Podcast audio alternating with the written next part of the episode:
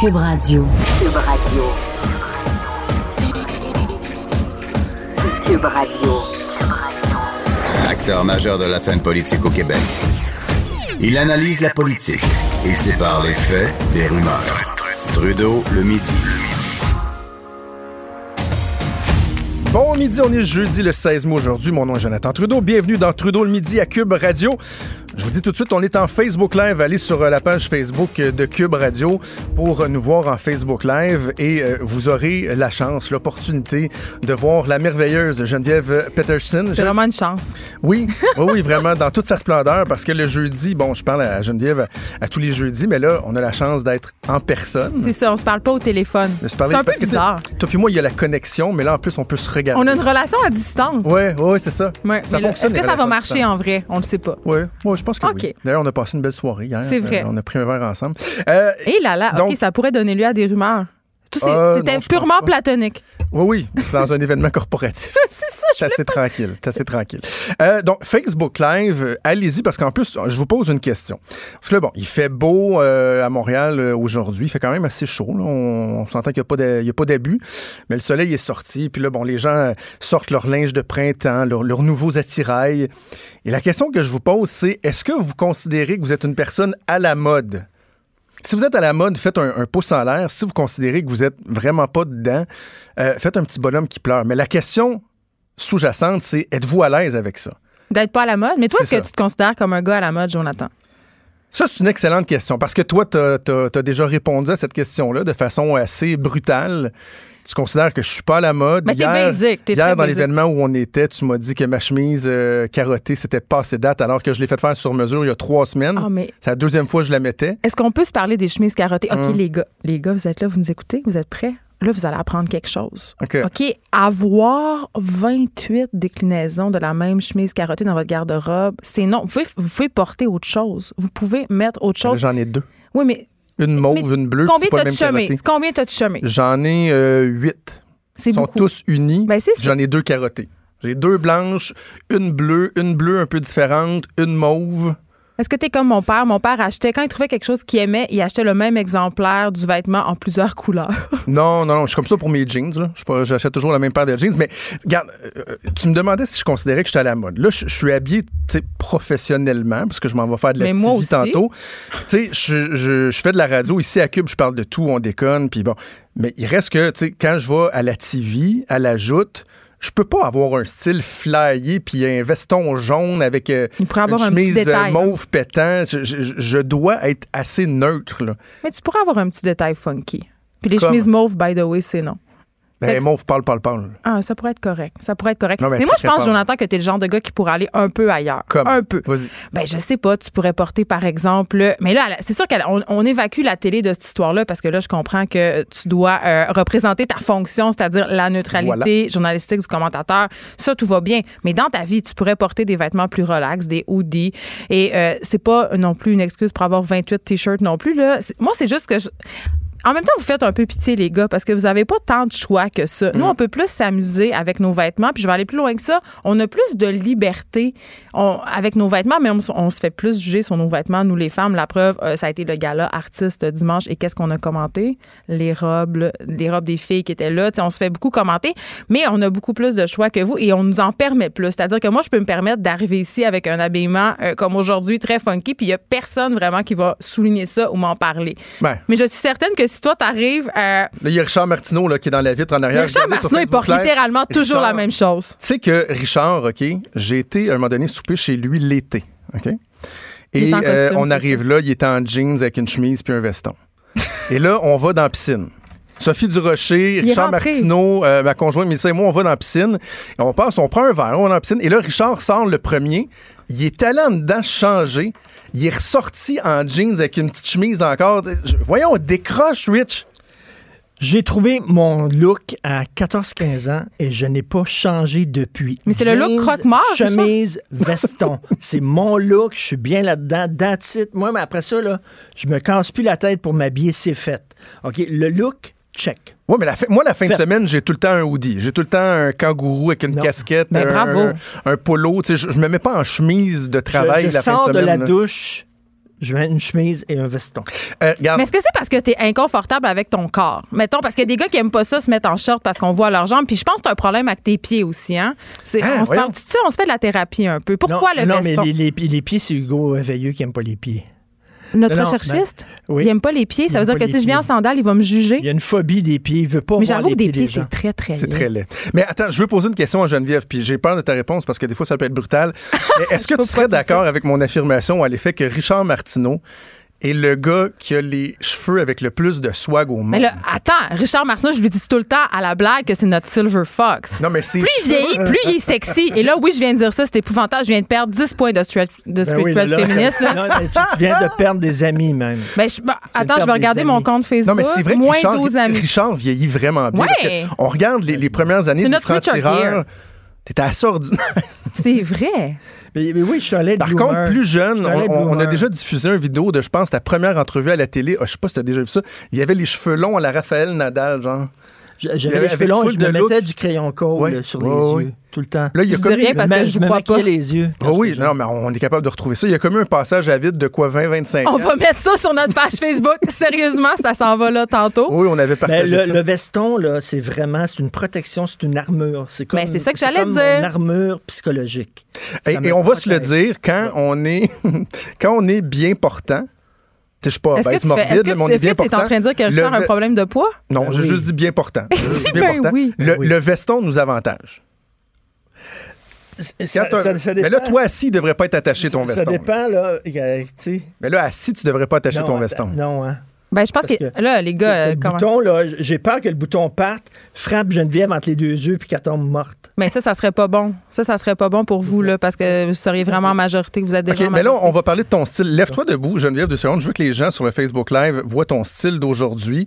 Je le décrirais, euh, bon, c'est des pantalons, quoi, orange, marron, Orange avec des stripes roses.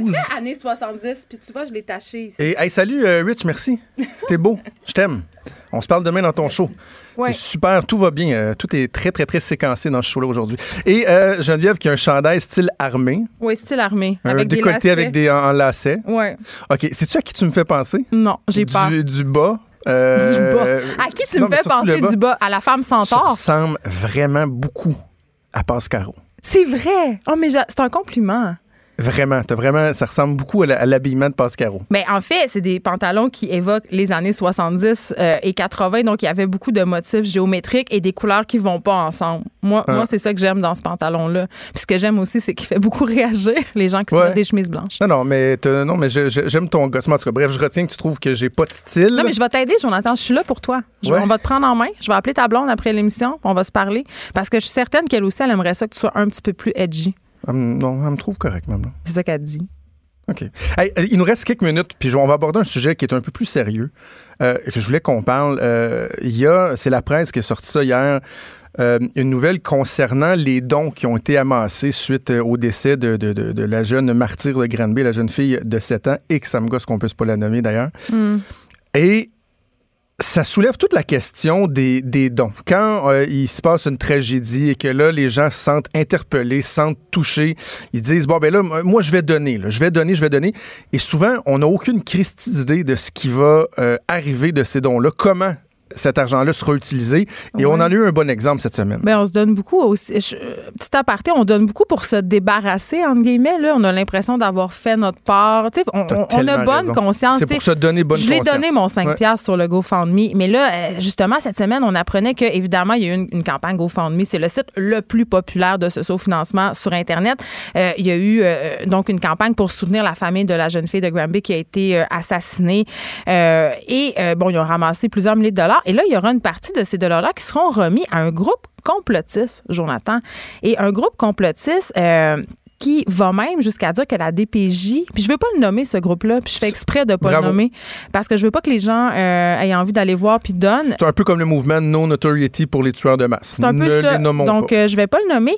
Mais euh, ce groupe-là qui est convaincu que la DPJ est un réseau euh, d'enleveurs d'enfants et qui font du trafic d'enfants. Donc, on n'est pas dans le petit fou complot. comme la là. On Ben, va je le veux dire. dire, ça n'a aucun on, sens. On là. peut adresser bien des reproches à la DPJ. On le fait depuis euh, particulièrement deux semaines ou depuis plusieurs années. L'opacité, bon. Mais de penser que, dans le fond, c'est un cover-up pour un réseau d'enleveurs d'enfants. C'est vraiment, c'est débile. C'est comme penser Ben, que la planète est, la, la Terre est plate. C'est complètement fou. Et j'ai envie de dire, euh, ces gens-là ont des problèmes de santé mentale et euh, la personne que je ne nommerai pas à la tête de cet organisme-là a un casier judiciaire très, très lourd. Ouais. Jonathan, il est accusé de menaces, de voies de fait. Il est battu des agents de sécurité. Tu sais, c'est vraiment un pas propre, là. Et euh, il va recevoir, on parlait d'un chèque de 3000 dollars quand même, parce qu'au funérailles de la petite fille, euh, la famille a changé la, tu sais, à la fin, souvent, dans les notices funéraires, tu peux faire des dons, par exemple, Ben à, oui. à l'Institut de cardiologie, au service d'oncologie, à des différentes fondations. Et là, ils ont changé euh, la fin de la notice pour dire de faire des dons à cette, à cette compagnie-là, à cet organisme-là, qui est un organisme d'extrême droite aussi. Là. Euh, le chef qui a des liens avec plusieurs groupes euh, d'extrême droite, dont Storm Alliance, là, qui sont quand même pas des enfants de cœur. C'est ça.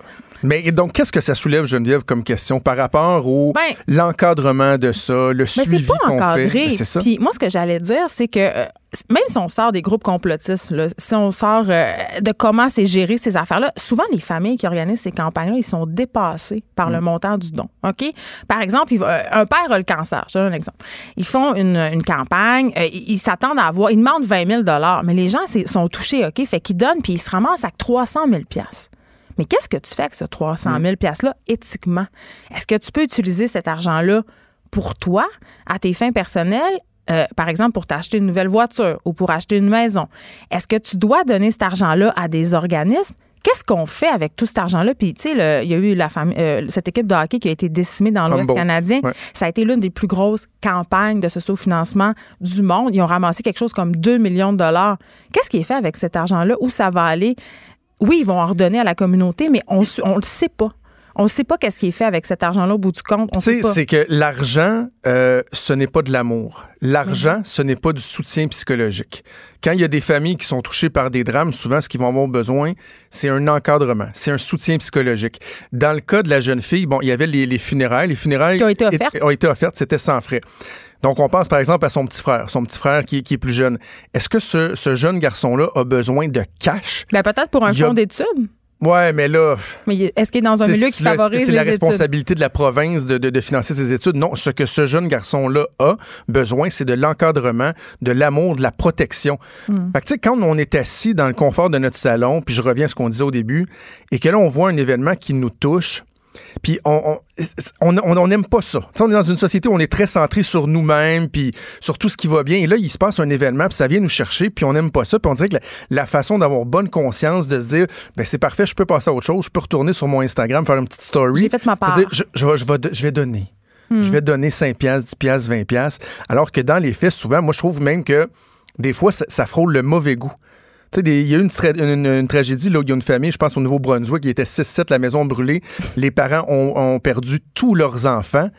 Dans les heures qui ont suivi, toi, ah ouais, le GoFundMe, puis Ouais. l'argent, maintenant, probablement, l'argent ramènera pas leurs enfants. Euh, ils ont probablement des assurances-vie. des- des- Fait que, avant même d'avoir le fin détail, pour se déculpabiliser, on paie du cash. Mais tu parles d'une famille qui a passé au feu. J'avais un exemple euh, moins, moins sensationnaliste peut-être, qui a moins frappé l'imaginaire que ce cas-là. Mais euh, il y a une famille qui a brûlé, ils ont perdu tout ce qu'il y avait et les gens ont tellement donné de choses matérielles qu'ils savaient plus quoi en faire. Ouais. Il y avait juste, mettons, 28 toasters. Les gens, oui, littéralement, les- ils se sont ramassés avec des centaines d'objets dont il n'y avait pas besoin. Fait que c'est devenu un autre problème de gérer les dons par-dessus les problèmes qu'il y avait déjà parce qu'ils avaient passé au feu. tu sais. Donc, avant de donner, questionnons-nous pour vrai, puis Ouais. demandons-nous pourquoi on fait ça. Puis si ces gens-là, parce que ça peut être humiliant aussi. Il y a des, il y a des gens Oui. qui organisent des campagnes pour d'autres personnes. Puis ces gens-là, ils, ils sont peut-être mal à l'aise avec le fait de quémander. Geneviève, toujours un plaisir. On ira magasiner euh, bientôt ensemble. Tu pourras me relooker puis on fera un suivi euh, à l'émission. Geneviève Peterson que vous pouvez écouter tous les jours de semaine euh, avec euh, Vanessa Destinée à 9h. Les vrais enjeux. Les vraies questions.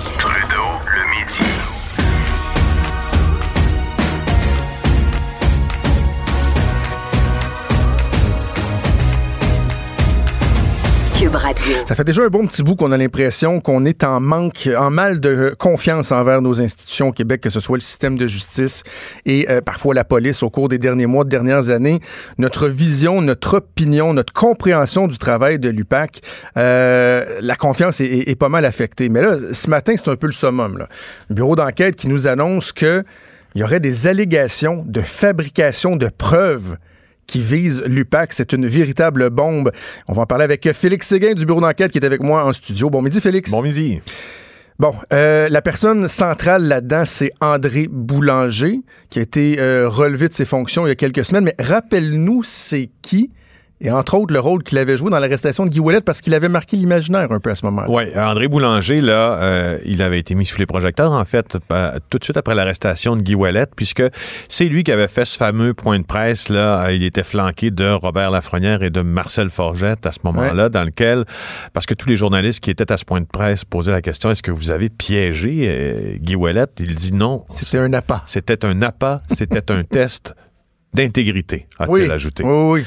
Bon, alors euh, André Boulanger, c'est le directeur des opérations de l'UPAC et c'est par lui, si euh, tu veux, Jonathan, que scandale arrive, puisqu'il aurait livré une déclaration assermentée de près de 11 heures remise au directeur des poursuites criminelles et pénales sur de nombreuses méthodes non orthodoxes, voire même fabrication de preuves, utilisées par l'UPAC dans le cadre de plusieurs projets d'enquête. À quel moment ça s'est passé, ça? Ça s'est passé sur plusieurs années. L'UPAC est né en 2012. Sa, déclaration, on sait qu'il s'est mis à table, en, selon nos informations, en septembre dernier. Et on nous dit qu'il a collaboré à l'enquête du Bureau des enquêtes indépendantes qui enquête sur l'enquête, sur l'enquête, sur les fuites. Euh, et, euh, et euh, il collaborerait aussi avec le DCP, le DPCP.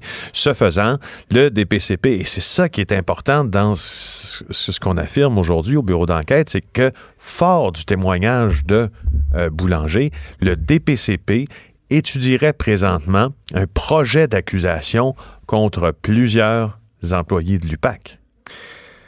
T'imagines? C'est immense. Mais euh, euh, allons dans les faits. De quoi parle-t-on lorsqu'on parle de fabrication de preuves dans ce qui, dans ce qui est allégué? Là? Écoute, euh, on a une bonne idée de tout ça, sauf que à vrai dire, là, ce n'est pas euh, confirmé par assez de sources indépendantes pour qu'on puisse s'avancer là-dessus.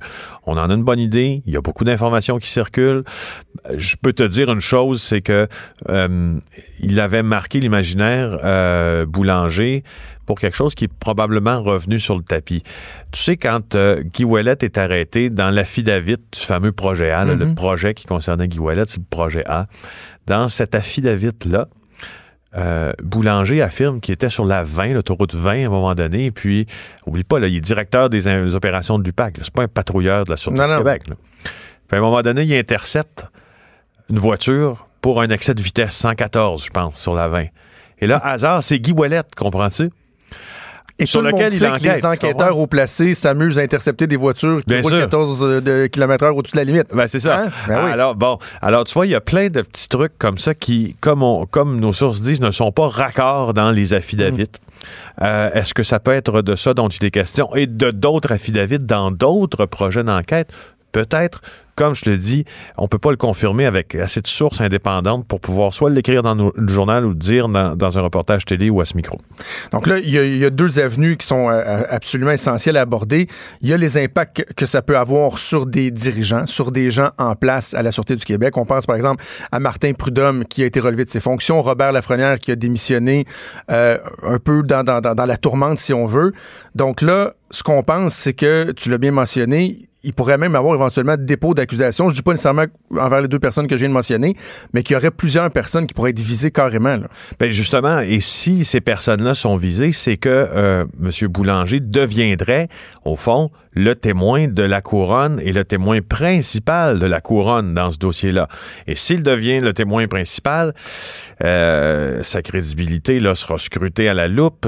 ses actions seront, sont, sont scrutées à la loupe aussi. On peut se poser la question, a-t-il eu une forme d'immunité, M. Boulanger, en collaborant avec le DPCP? Est-ce qu'on sait s'il s'est incriminé, lui, dans ces déclarations-là? Ben, normalement, lorsqu'on devient parfois le témoin de la couronne, puis le témoin étoile, si tu veux, là, il y a souvent des privilèges que l'on accorde à certains témoins là euh, que, que bon évidemment s'ils s'incrimine dans, dans s'ils s'incrimine dans un article euh, du Code criminel, on n'a pas le choix de le poursuivre, mais souvent on peut offrir des immunités aussi. Alors, on ne sait pas si c'est arrivé.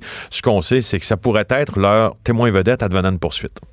L'autre impact fondamental, c'est sur des procès qui sont en Ben cours, oui. des enquêtes en cours. Ben oui. Euh, évidemment, bon, le plus important, on passe au procès de Nathalie Normando, Marc-Yvan Côté Mm. et, et les autres co-accusés. Euh, ça pourrait carrément faire tomber des enquêtes ou tomber des procès si ce qui est allégué touche ces enquêtes-là, évidemment. là. Mets-toi dans la tête d'un avocat de la défense, même pour les procès en cours, mais pour les procès euh, passés également.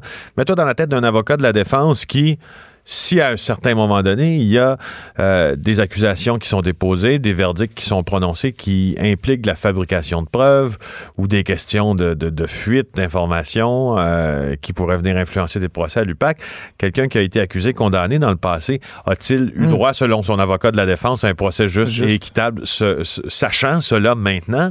Alors là, on pourrait commencer à invalider des verdicts passés. On pourrait commencer à, demander à la Cour supérieure de se pencher sur des, cau- des causes en cours, euh, puis qu'il y ait des, des, des, dans, plusieurs procès. C'est un, ça pourrait devenir un micmac incroyable. La fabrication de preuves, Félix, il me semble qu'on voit ça dans des films, dans la fiction, des, policiers véreux qui, sont prêts à, tout pour arriver à leur fin. Si on parle, par exemple, restons peut-être au, Québec, dans notre histoire récente, c'est-tu quelque chose qu'on a vu, ça, de la fabrication de preuves? Oui. Ou- ouais? Oui. La commission Poitras, là, qui a été tenue à la fin des années 80, commence avec une allégation de fabrication de preuves concernant une enquête de la Sûreté du Québec qui se portait sur le clan Matix, là, qui contrôle le port de Montréal. Oui, oui. Commission Poitras. Ensuite, euh, dans l'histoire un peu plus récente, en 2016, euh, émission d'une demi-heure euh, à JE sur des allégations de fabrication de preuves par l'escouade des enquêtes internes du SPVM, qui a mené à quoi? À la quasi-tutelle du SPVM, au départ du chef de police Pichet, euh, et à une unité d'enquête mixte sur ces allégations-là, qui, faut-il le dire, n'ont jamais été prouvées, mais bon, euh, on peut penser que cette enquête-là fera patate même. Euh, mais mais tout ça pour te dire que c'est un sale temps pour la police. hein. Euh, C'est un sale temps pour la police. Qu'est-ce que tu entends à l'interne à l'UPAC? Parce que là, ils doivent être totalement désorganisés. Il n'y a plus de, de, de- tête dirigeante. Il n'y a plus de tête. euh, il n'y a plus personne à la tête de la Sûreté du Québec. Bon, évidemment, il y a des intérims, là. Mais il y a une espèce de flottement. Ça doit être le bordel total. Ben, c'est que, en fait, on, on nous dit que euh, Frédéric Gaudreau, qui est à l'UPAC présentement, est probablement l'un des policiers les euh, plus outillés au Québec, puis probablement l'une des têtes policières là, qui pense un peu en dehors de la boîte, là, pour calquer l'expression sur l'anglais.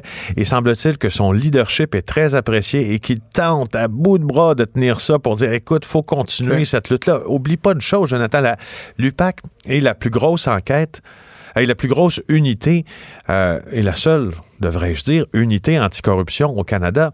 Euh, Il n'y a pas une autre province qui a ça. Pourtant, il y a sûrement une autre province qui a une partie de nos problèmes. Là, ça. oui. Donc, le geste de création du PAC, on dira bien ce qu'on voudra, mais c'est un geste qui, euh, qui est noble et euh, le mandat de cette escouade-là l'est tout autant. Mais euh, il faut continuer, en tout cas, on- ce qu'on dit à l'in- à- à l'interne à l'UPAC, c'est qu'il faut absolument continuer à faire fonctionner cette, cette escouade-là. C'est trop important, les pas en avant qu'on a Ah fait oui. comparativement aux autres provinces pour que tout le travail s'annule. Alors, mais ça va prendre une bombe à fragmentation, souvent, on dit à l'interne, pour qu'il y ait quelque chose qui change.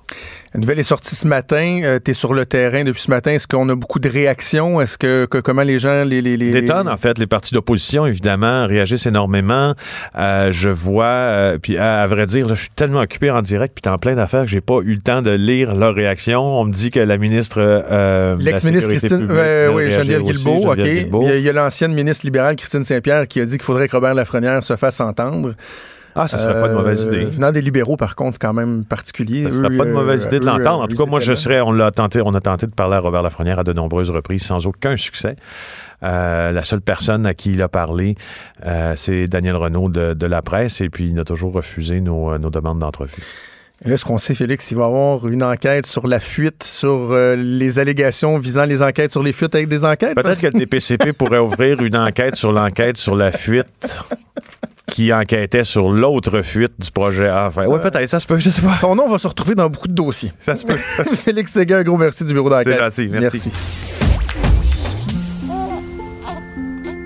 Quand Trudeau parle de politique, même les enfants comprennent. Jusqu'à 13h, vous écoutez Trudeau le midi. Cube Radio.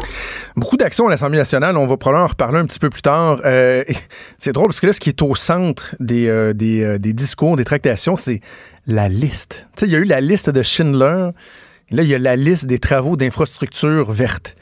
C'est vraiment un, drôle de ping-pong au cours des dernières heures. Le premier ministre François Legault qui dit oui, la liste, parce que c'est tout le temps le dossier du tramway de Québec qui est au cœur de ça.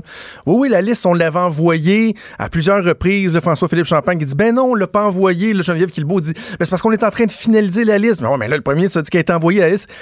C'est, une histoire de fou euh, qui, qui, honnêtement, pue un peu l'amateurisme. Mais euh, je, fais mes, petites enquêtes, puis je pense qu'il y a un peu de mauvaise foi de, part et d'autre. En ce qui concerne euh, le gouvernement euh, libéral fédéral, il joue un peu sur les mots. Quand le ministre François-Philippe Champagne nous dit Ah, oui, oui, non, on l'a reçu, c'est parce qu'ils ont poursu les demandes officielles donc, quand un projet est ficelé, qu'il est terminé, l'analyse et tout, là, on dit, ben, voici le projet, puis on, veut confirmer le financement. Ça, ils les ont pas eus mais ça fait plusieurs reprises que la liste d'intentions, tous les projets identifiés qui touchent euh, bien des endroits au Québec, pour dire, regardez, là, arrêtez de nous dire que le 800 millions manquant pour le tramway, on va aller le chercher là. On a déjà des projets en analyse. Ils l'ont eu. Ils l'ont eu à plusieurs reprises. J'ai même eu la confirmation que le 5 avril dernier, le ministre Champagne s'était présenté à Québec, au cabinet du premier ministre du Québec, pour une rencontre avec Christian Dubé, le président du Conseil du Trésor, et Martin Koskinen, le chef de cabinet de François Legault. Et encore là, à ce moment-là, euh, ça lui avait été remis euh, en main propre. Alors, euh, bref, on n'a pas fini d'en entendre parler. Autre nouvelle qui défraie la manchette, évidemment, c'est la possibilité qu'Air Canada se porte acquéreur d'Air Transat. Et là, je vois qu'il y a bien des gens qui vont faire des, crises de bacon. À un moment donné, il faudrait peut-être aussi euh, hein, prendre notre gaz égal puis se rendre compte que c'est pas le rôle du gouvernement d'aller bloquer des transactions, surtout lorsqu'on fait en sorte qu'une compagnie reste à l'intérieur du pays. Bah, je sais, reste, ah, ça restera pas au Québec. Mais oui, mais le, bureau chef d'Air Canada, il est à Montréal, même s'il y a beaucoup d'opérations qui se font à Toronto. Mais euh, donc, il faudra voir, c'est dans les 30 euh, prochains jours qu'Air Canada et Transat vont tenter officiellement de s'entendre. On va revenir un peu plus tard, mais pour l'instant, on va jaser de politique américaine avec notre chroniqueur Luc La Liberté que je rejoins au téléphone. Bon midi, Luc. Oui, bon midi. Luc, euh, on pourrait appeler cette chronique-là euh, chronique des années 70, tiens. Euh, je, ne me souviens plus dans quelle décennie exactement, mais j'ai vraiment l'impression qu'on est en train de revenir en arrière, qu'on est en train d'assister à une espèce de recul épouvantable aux États-Unis où de plus en plus la question de l'avortement euh, reprend de l'importance et remise en question. Et là, après la Géorgie, il y a l'Alabama qui a décidé de, d'être carrément radical en la matière. Écoute, l'Alabama est allé euh, très loin. C'est probablement l'effort le plus euh, le plus extrême pour limiter le droit à l'avortement. C'est-à-dire que ce qu'on entend carrément faire, c'est interdire l'avortement, à moins qu'il n'y ait un risque pour la santé de la mère.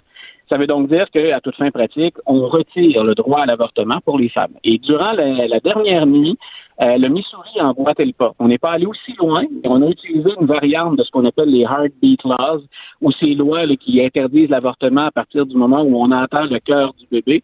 Donc, le Missouri a fixé ça à huit semaines. Donc, pas d'avortement euh, passé la huitième semaine. Ils sont, quand on parle de l'Alabama, de la Georgie, il y a une dizaine de jours, puis du Missouri, ils font partie des 28 États sur 50. C'est beaucoup, ça, Jonathan. 28 États sur 50 qui, d'une manière ou d'une autre, ont légiféré pour, euh, dit-on, mieux encadrer le recours à l'avortement, mais c'est surtout pour en limiter l'accès.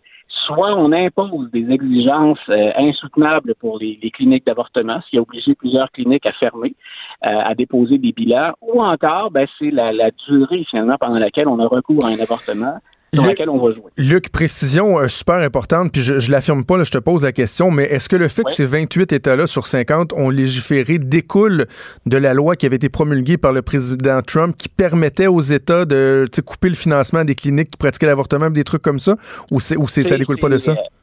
C'est un geste de plus, mais on peut, on peut pas attribuer ça à Donald Trump. Ils avaient déjà le droit de le faire.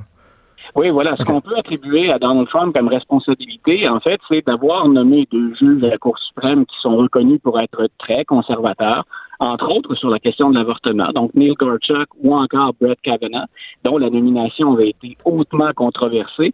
Donc, on se retrouve à la Cour suprême, et c'est ça la logique qu'il faut voir derrière l'ensemble de ces lois-là qu'on vote dernièrement, c'est qu'on se retrouve avec cinq juges conservateurs à la Cour suprême et ils sont là pour très longtemps encore. Et ce que souhaitent les pro aux États-Unis, c'est forcer des recours judiciaires pour qu'éventuellement on demande à la Cour suprême de se prononcer.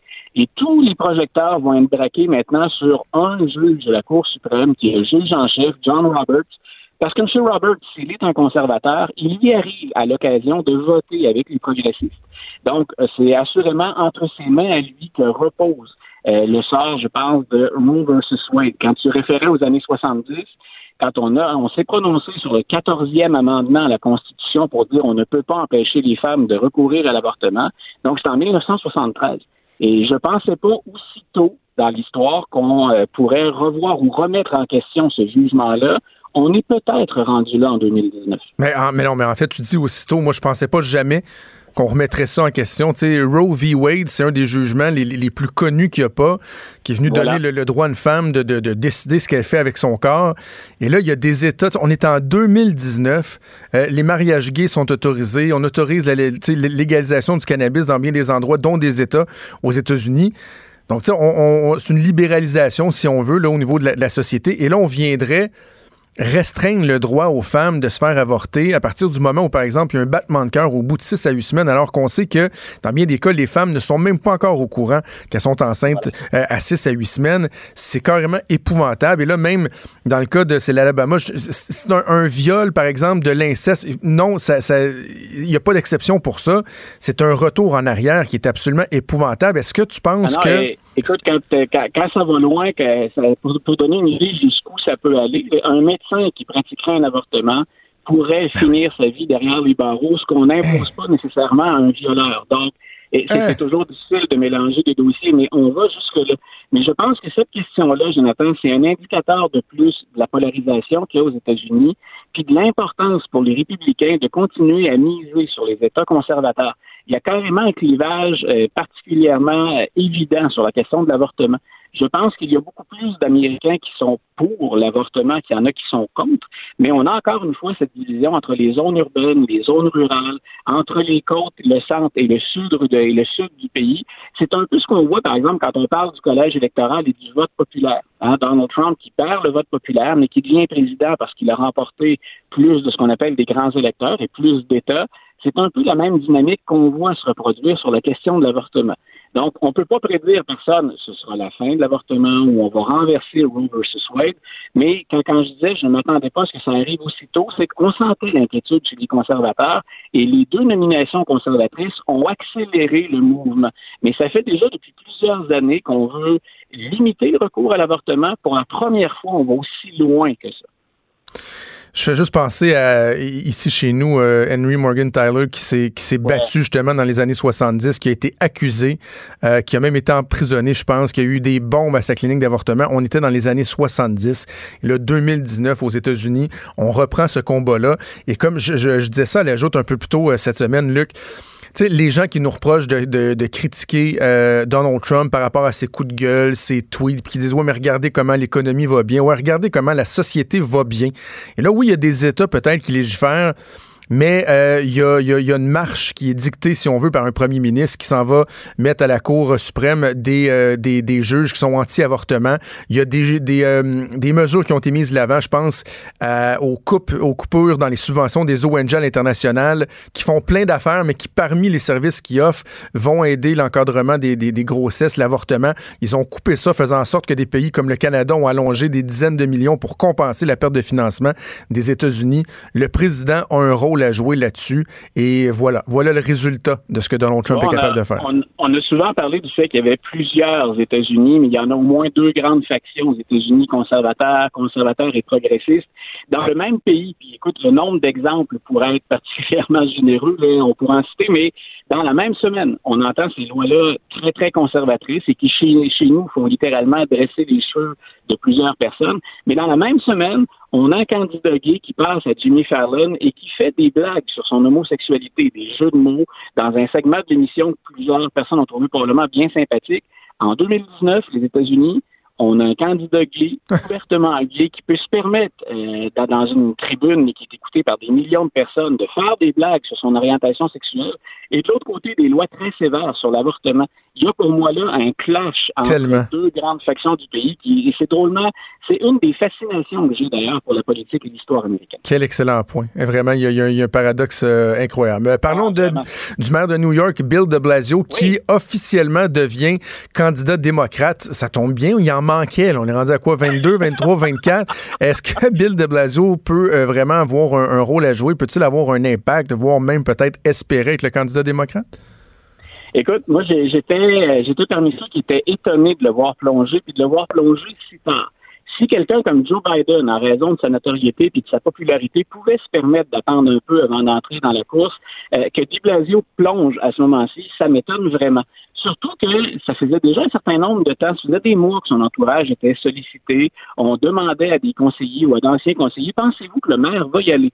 Surtout depuis que Pete Buttigieg est dans la course et qu'il démarre d'une petite localité, quand on compare ça avec New York, on disait, pensez-vous que le maire pourrait y aller? Et les gens disaient non, puis même nous, on lui déconseille d'y aller. On pense qu'il a des lacunes et des faiblesses qui vont ressortir au plan national. Et il semble que de Blasio ait fait fi de la vie de son entourage immédiat et qu'il ait décidé de plonger. Et ce sur quoi mise Di Blasio, un, c'est qu'en tant que maire d'une ville comme New York, ben, j'ai une expertise, hein, j'ai une expérience de gestion qui n'est pas négligeable. C'est une ville qui est difficile à gérer, la, ville de New York. Il dit en même temps, ben, je suis connu, j'ai de la notoriété, et je suis un maire progressiste. Et il constate lui aussi, comme bien d'autres, que toute cette faction du Parti démocrate qui est très progressiste, qui attend des idées de plus en plus à gauche, ben, il dit, moi, je peux livrer un bilan comme maire et en même temps, je pense pouvoir satisfaire certains progressistes. En même temps, peut-il encore se démarquer, tu l'as dit, on est dépendamment des calculs. Si on ne considère que les politiciens ou des personnalités qui sont dans la course et qui ne sont pas des politiciens, on est rendu à 23, 24 candidats actuellement sur les rangs. Il y a tout un ménage à faire d'ici à ce qu'on se rende en Iowa ou au New Hampshire pour commencer le parcours des primaires et des caucus. Mais il me semble euh, que, que, lui arrive avec une longueur d'avance sur d'autres, parce que tu sais, il y, a comme deux pelotons. Il y a le peloton de tête avec les Biden, Sanders, puis dans une certaine mesure, bon, Kamala Harris, etc. Et là, il y a tous les autres qui sont à 1-2% dans les sondages. Euh, Bill de Blasio, juste de par sa notoriété, devrait commencer un peu plus haut, j'imagine. Peut-être quoi, à mi-chemin entre les, les, les deux, peut-être, ou... Voilà, donc oui, tout à fait, tu, tu le positionnes plutôt bien. il y a des gens, si je parlais à nos auditeurs ou même à certains Américains de Tulsi Gabbard, à peu près personne ne la connaît. Donc, elle est en bas de 1% c'est une représentante d'Hawaï. Donc, elle, est dans la course depuis le début, mais ça n'a jamais levé. Et il y a fort à parier qu'elle ne souhaitait que braquer les projecteurs sur elle un tout petit peu pour gagner en notoriété, mais elle n'a ni l'expérience, euh, ni l'argent, surtout l'équipe ou l'encadrement nécessaire pour aller très loin. Donc, il y a des candidats qu'on va éliminer assez tôt dans cette course-là, ou qui encore ne vont pas se rendre jusque sur le stade pour participer au débat. On risque de faire un peu comme chez les républicains quand va venir la période des débats entre les candidats, c'est-à-dire d'inviter dans le débat principal les 7, 8, 9 candidats qui performent le mieux dans les sondages. Les autres vont être relégués à ce qu'on appelait, pour les républicains, la table des enfants ou le petit débat. Donc, habituellement, plutôt qui attire peu d'attention mais c'est énormément de candidats. Euh, on avait déjà expliqué tous les deux pourquoi est-ce qu'il y en a autant. D'abord parce que Trump est là, ça attire les projecteurs, on mm. va faire parler de soi. Et si on n'investit pas beaucoup d'argent, mais ça coûte pas cher pour faire parler de nous. Mais bien sûr, tous ces gens-là ne représentent pas des candidatures sérieuses. C'est des Blasio, il serait en milieu de peloton à peu près. Est-ce qu'il pourrait être un bon candidat pour compléter un ticket comme, euh, comme vice-président euh, potentiel, éventuel? Je sais pas, parce qu'il est pas, je, je vois pas ce qu'on pourrait vraiment gagner en allant chercher Bill de Par exemple, on parlait, a choqué Kamala Harris, on avait parlé d'un ticket de Joe Biden et Kamala Harris, par exemple.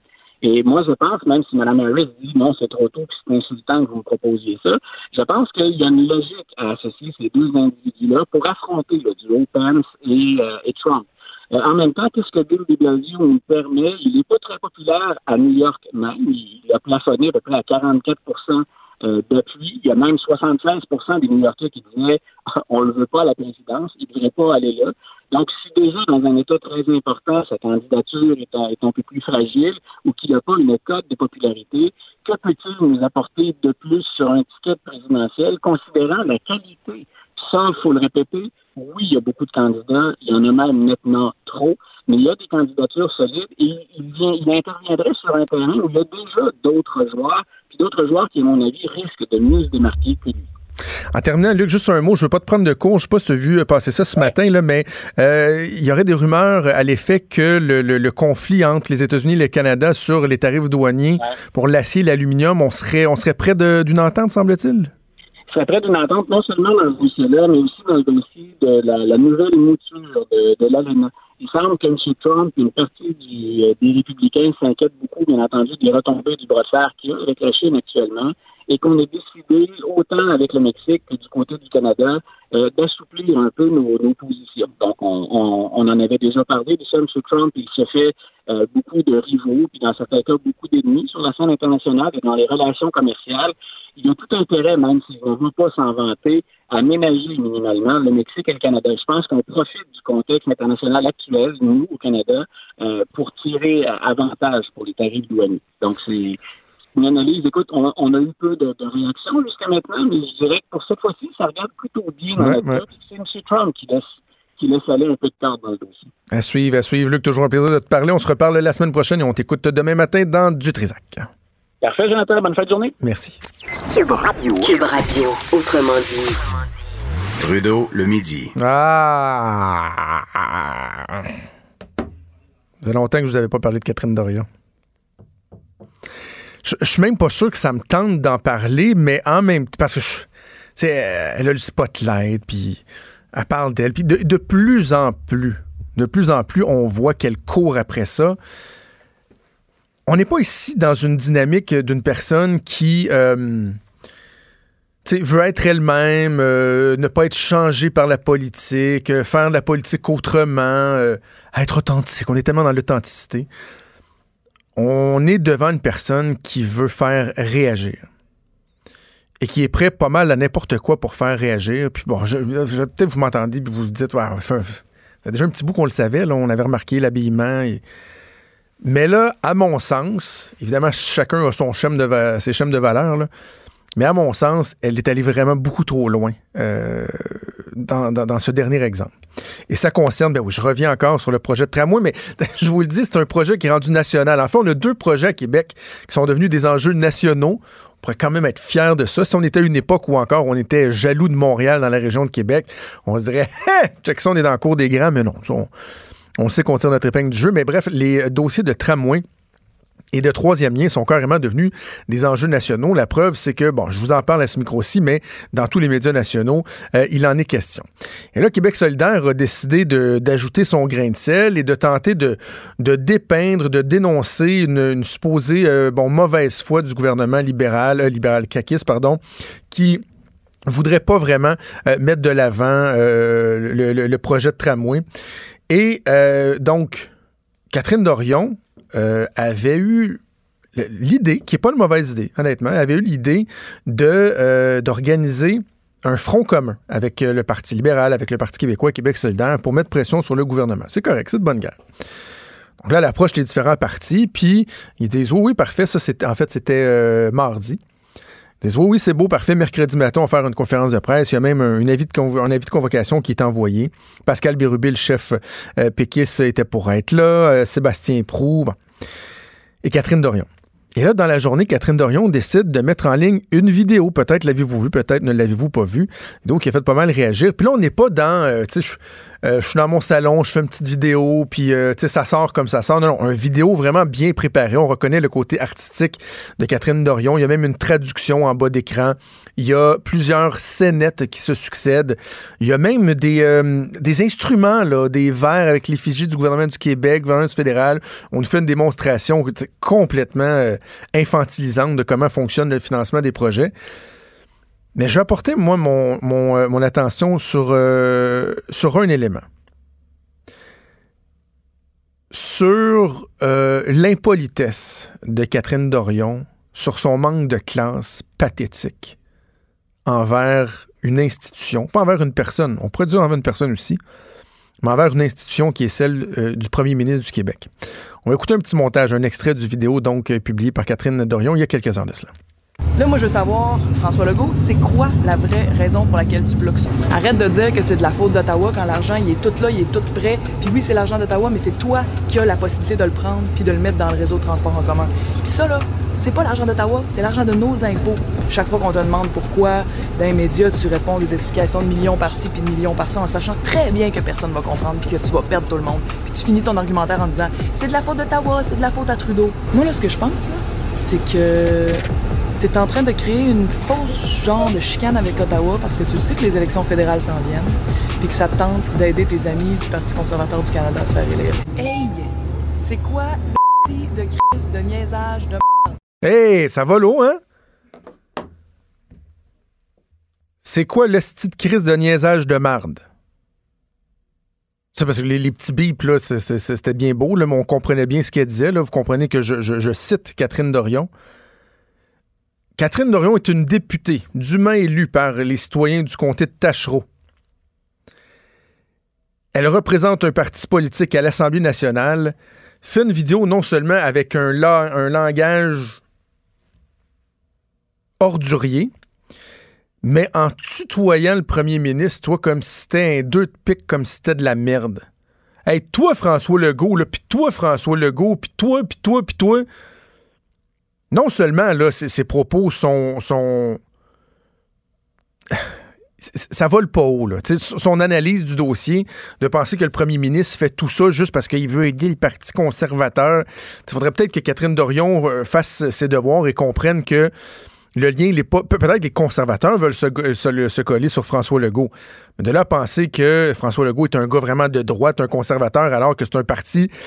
dans l'organisation, là, les staffers, les élus, ça ressemble beaucoup plus au Parti québécois qu'au Parti conservateur à Ottawa. On n'est pas là-dedans. Là. Donc, déjà, on, on, est dans la conspiration un peu, mais en plus dans la façon de faire, dans le tutoiement, dans euh, le peu d'égard qu'elle a envers le premier ministre. Puis là, elle a tweeté un peu plus tard dans la journée J'aimerais que Legault arrête de faire la projection de nous accuser de jeter l'éponge face à Ottawa. Il est un des plus grands exemples de politiciens qui ont jeté l'éponge face à Ottawa. Vive l'indépendance du Québec. Le combat d'une génération, oui, celle qui s'en vient. Legault. Hey, Madame Dorion, hein, moi, je vous, vois, là, parce qu'avant que vous soyez élu, là, je vous tutoyais. Mais là, euh, vous êtes une personne qui est élue. J'ai le respect de vous vous. Parce que vous représentez une institution, l'Assemblée nationale. Vous représentez des citoyens d'un comté au complet, le comté de Tachereau. Et lorsque je m'adresse à vous, comme les gens le font en chambre, par exemple, dans le cadre de vos fonctions, j'ai un minimum de respect pour ce que vous faites, même si j'ai pas beaucoup de respect pour l'ensemble de vos actions. Je prends la peine de vous vous voyez. Qui plus est, lorsqu'on parle du premier ministre du Québec, c'est vous, c'est monsieur le premier ministre ou c'est monsieur Legault. C'est-tu clair, ça, Cibole? C'est le premier ministre. Vous êtes une députée. Le premier ministre, qu'on soit d'accord ou non, mérite un minimum de respect. Si nos élus sont même pas capables eux-mêmes de respecter l'institution qu'ils représentent, comment veut-on que l'ensemble de la population respecte les politiciens? Comment veut-on que nos propres enfants aient du respect envers les institutions, envers les gens qui les gouvernent, envers les gens qui leur enseignent? Madame Norion, vos enfants, vous leur dites quoi quand ils parlent de leurs profs à l'école? C'est-tu euh, Madame Catherine ou c'est Hey, toi chose? Parce qu'à vous entendre parler l'influence que vous leur donnez, l'exemple que vous leur montrez, c'est qu'ils devraient envoyer promener leur prof, la tutoyer, lui parler d'une manière cavalière, avec un langage ordurier. Ça, c'est l'exemple que vous donnez non seulement à tout le Québec, mais à vos enfants. Vous avez vous-même des enfants, vous êtes une mère de jeunes enfants, vous devez donner l'exemple autant aux citoyens que vous représentez qu'à votre propre famille. Puis dans une vidéo, vous envoyez promener le premier ministre à grands coups de sac, puis à grands coups de tupito et choses. Je m'excuse, c'est honteux. Puis peut-être vous dites, voyons, euh, Trudeau, tu pognes donc bien les nerfs. Oui, je pogne les nerfs. Je pogne les nerfs parce que il y a un cynisme envers les politiciens. Oui, je comprends, je comprends. Ils ont couru après peut-être beaucoup. Mais si on n'est même pas capable de respecter une institution qui est le, euh, celle du premier ministre du Québec, c'est une fonction être premier ministre du Québec. Lorsque vous êtes nommé premier ministre du Québec, ça vient avec une chape de plomb. Moi, je dis toujours que le soir où un premier ministre est élu, comme par exemple quand François Legault a été élu le 1er octobre dernier, vos épaules baissent de 2-3 pouces. Vous avez le poids du Québec, des aspirations des gens, des craintes, des attentes, des frustrations qui tombent d'un seul coup sur vos épaules. Et c'est dans ces moments-là, lorsque ça devient difficile, entre autres d'ailleurs, qu'on fait référence au premier ministre parce que on détache la personne du poste qu'il occupe. Je vais vous donner un exemple bien anodin. Quand moi, je travaillais pour le premier ministre Charret, euh, les, euh, c'est pas moi qui le faisais euh, quotidiennement, mais ça arrivait que je devais faire la revue de presse avec lui. On allait dans son bureau ou si on était en mission à quelque part. Là, je lui racontais, faisais le tour des journaux, faisais la revue de presse. Puis bon, je l'appelais Monsieur Charret, puis devant les gens, on l'appelait toujours Monsieur le Premier ministre, mais on l'appelait soit chef ou Monsieur Charret. Mais quand, par exemple, je parlais d'articles, je lui disais tel éditorialiste était très, très, très sévère envers lui, envers l'action du gouvernement, je parlais du premier ministre. Je disais un tel dit que le premier ministre, blablabla. Je disais pas un tel dit que vous que. Parce qu'à un moment donné, il faut être capable de détacher la personne de l'institution. Mais Catherine Dorion, elle n'est même pas capable de faire ça. Même si elle a des critiques à faire envers un gouvernement, même si politiquement, elle n'est pas d'accord avec ce que le gouvernement fait, elle n'a pas la décence de s'adresser euh, à lui par le, titre de sa fonction ou à tout le moins de dire Monsieur Legault. Je trouve ça gênant. Puis le pire, c'est que j'imagine qu'elle atteint la cible. En quelque sorte, elle atteint la cible parce qu'elle fait réagir, elle en parle. Euh, il y a des gens qui vont être d'accord avec elle. Puis là, je suis sûr, il y a du monde qui doit m'écouter. Là. Vous pouvez écrire messagerie texte 1-877-827-2346. Ah, voyons donc, là, le goût. Non, c'est un minimum. C'est un minimum de respecter les gens. Et l'autre élément, je pense j'en ai déjà parlé, mais c'est que Catherine Dorion devrait peut-être finir par comprendre qu'elle ne représente pas juste les gens qui ont voté pour Québec solidaire dans Tachereau. Son discours est peut-être bien, bien, bien populaire auprès des gens de gauche, de Tachereau, des solidaires qui sont fiers d'avoir voté pour Catherine Dorion. L'artiste en manque de visibilité, d'attention. Puis ils trouvent que, ah, ouais, elle brasse ses affaires. Ouais, mais ils n'ont pas voté à 100 pour Catherine Dorion. Il y a des gens qui ont voté pour le Parti québécois. Il y a des gens qui ont voté pour le Parti libéral du Québec. Il y a des gens qui ont voté pour la coalition Avenir Québec. Et elle a le devoir de représenter ces gens-là. Est-ce qu'elle considère qu'elle représente les gens efficacement lorsqu'elle s'adresse de la sorte au premier ministre du Québec? Permettez-moi d'en douter. Permettez-moi d'en douter. Ah, alors voilà, sur ce pétage de coche, et juste vous dire que c'est la fin des, euh, commissions, euh, des, consultations particulières entourant le projet de loi sur euh, la laïcité. Ça se termine aujourd'hui. La semaine prochaine, il y aura relâche parlementaire parce que bon, il y a un jour euh, férié lundi. Et donc, on va revenir dans la semaine, quoi, du. On va être 25-26 mai. On va revenir là avec l'étude du projet de loi en tant que tel. C'est là que ça va peut-être brasser. Je vous le dis, les consultations particulières, il n'y avait pas de surprise. C'était les gens qui venaient se faire entendre, dépôt de mémoire et tout. Mais là, dans les prochaines semaines, en fait, le gouvernement va, va avoir trois semaines devant lui pour procéder à l'étude du projet de loi et d'essayer de faire adopter ce projet de loi-là. Et c'est à ce moment-là que les partis d'opposition vont tenter de mettre en boîte le ministre Simon Jolin Barrette, notamment euh, sur des questions comme l'applicabilité euh, du projet de loi. J'ai bien bien hâte de voir comment les partis vont se gouverner. On sait que Québec solidaire, eux, ont changé leur position sans pas vouloir en faire un cheval de bataille. Au Parti libéral, il y a dissension au sein du caucus. Certains qui auraient voulu que la position se rapproche euh, de Bouchard-Taylor. Donc, hâte de voir si effectivement, comme je le crois, le gouvernement se retrouver une voie de passage ou si ça va être une route plutôt chaoteuse. C'est déjà tout pour nous. C'est déjà tout pour nous. Je vais aller respirer, peut-être prendre une petite tisane. Cube Radio.